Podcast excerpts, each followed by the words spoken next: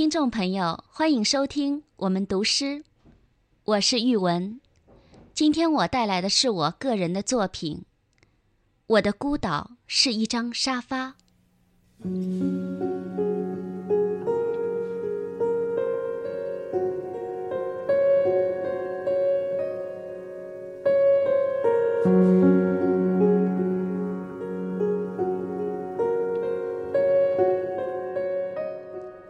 我的孤岛是一张沙发，坐在上面，像盘踞在礁石上，向外眺望。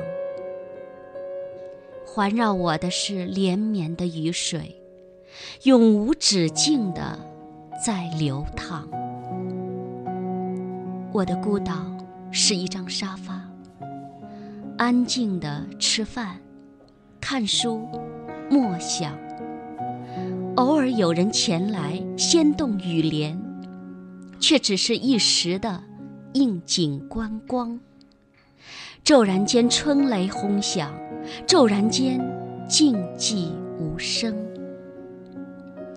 我的孤岛是一张沙发，安置在春天一个幽暗的角落，与外界唯一的维系。